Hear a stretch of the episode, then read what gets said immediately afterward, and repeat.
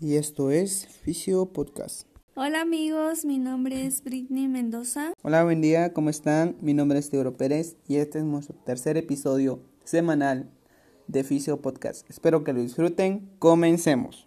¿Recuerdan los últimos dos episodios de Fisio Podcast? ¿No? Pues si no te recuerdas, el día de hoy vamos a recapitular un poquito de lo que hemos estado hablando. Y si eres nuevo oyente, pues esto te servirá también para que nos entiendas los temas del día de hoy.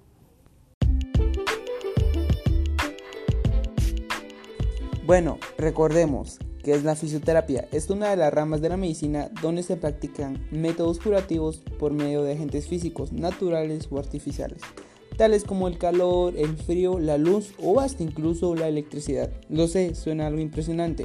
Seguimos, ¿qué es un fisioterapeuta?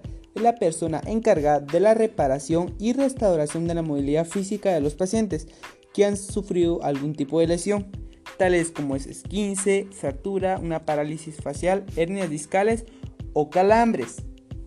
Ahora, recordemos que la higiene postural es un conjunto de normas y posiciones del cuerpo de manera correcta para evitar las lesiones principalmente en la columna vertebral. El principal síntoma de esta mala postura es el dolor de espalda. Y algunas medidas principales a tomar son mantenerse activo, hacer ejercicio regularmente, calentar los músculos antes de hacer ejercicio y estirarlos, no fumar y evitar el reposo excesivo. Bueno, recordando todo esto, ahora vamos a comenzar con nuestro tema principal, que son los tipos de rehabilitación y agentes físicos.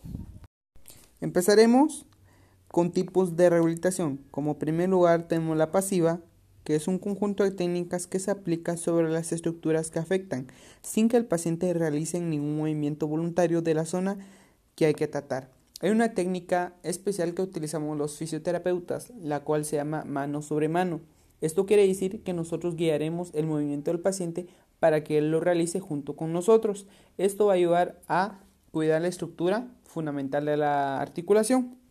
Como número dos tenemos la autopasiva, en donde el paciente va a realizar los ejercicios o movimientos con ayudas de equipos o ayudándose a sí mismo. ¿Qué quiero decir con esto? Podemos utilizar poleas para hacer el ejercicio o utilizando una parte del cuerpo que esté sana para guiar el movimiento de la parte que esté afectada.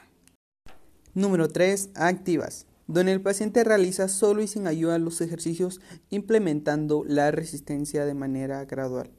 Para resumir un poquito, esta es una de las últimas fases de la rehabilitación de un paciente, ya que en esta parte el paciente ya tiene la fuerza suficiente para hacer ejercicios con resistencia. Ahora comenzaremos con los agentes físicos, que son, son medios utilizados en la profesión de la fisioterapia para diversas técnicas de tratamiento.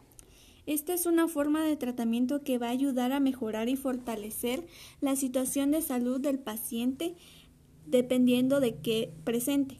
Los agentes físicos los encontramos en el medio ambiente. En la terapia física aprendemos la ciencia de utilizarlos y sacarles el mayor provecho que tienen para obtener en base a sus efectos fisiológicos beneficios para el organismo humano. Los beneficios que nos proporcionan los agentes físicos es que su costo es muy bajo y sus efectos son muy buenos. Además, permite varias maneras de aplicación para adaptarlas a todo tipo de lesión. La principal división de los agentes físicos son térmicos, mecánicos y electromagnéticos. Vamos a comenzar con los agentes térmicos. Estos son los encargados de aumentar o disminuir la temperatura y se va a dividir en crioterapia y termoterapia. La crioterapia es la aplicación del frío o hielo o agua fría al segmento que vamos a tratar y se coloca cuando la lesión es aguda, produciendo una vasoconstricción del segmento dañado. Resumiendo lo que dijo mi compañera, la crioterapia se aplicará 72 horas después de alguna lesión músculo ligamentosa.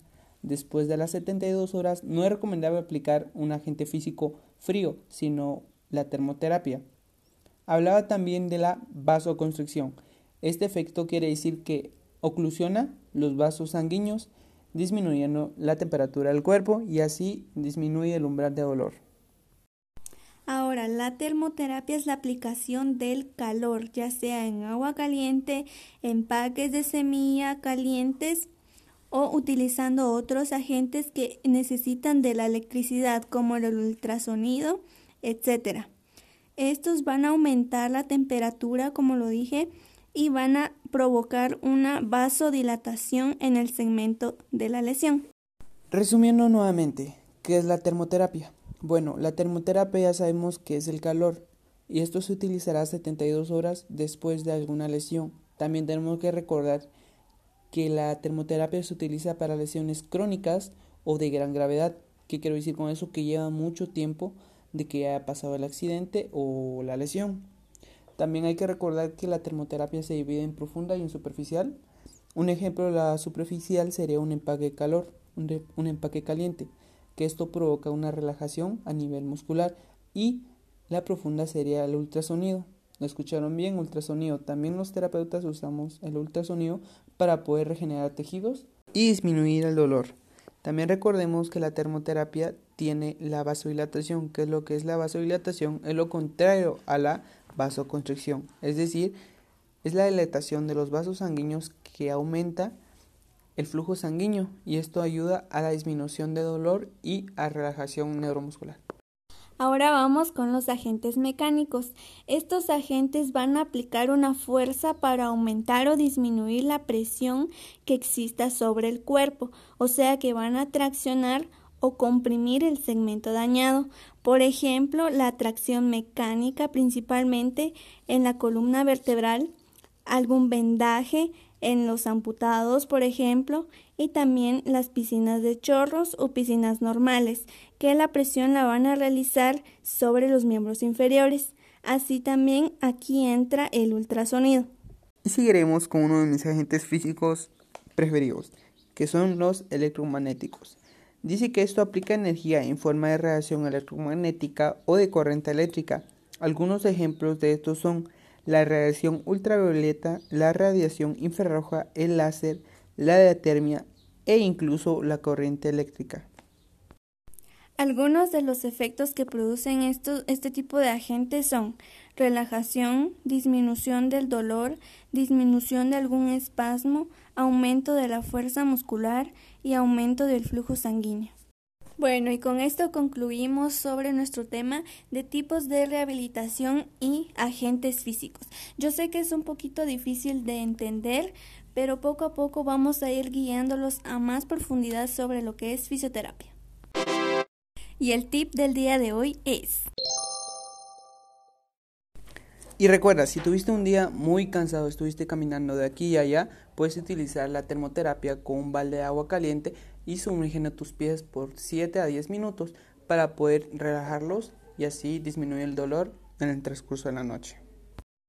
Somos estudiantes de fisioterapia de la Mariano Galvez y estamos realizando nuestra práctica en la asociación Asopedi.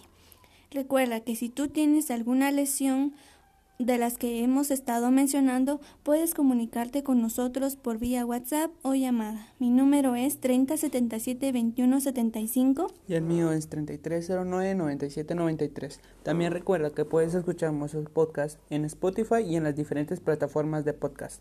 Adiós.